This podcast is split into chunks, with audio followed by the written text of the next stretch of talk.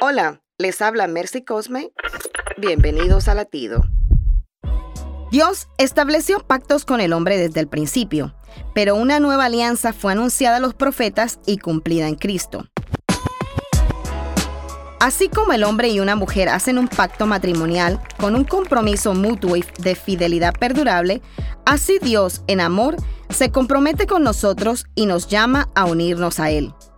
Un pacto con Dios consiste en obedecer sus mandamientos, crecer en la gracia y el conocimiento de Jesús, manifestar el fruto del Espíritu en nuestras vidas, orando sin cesar y equipándonos a través de su palabra. Rinde tu vida a Jesús es un pacto maravilloso y si permaneces fiel será tu perfecta satisfacción y seguridad para siempre. Para escuchar más latidos, visita salvationarmyradio.org.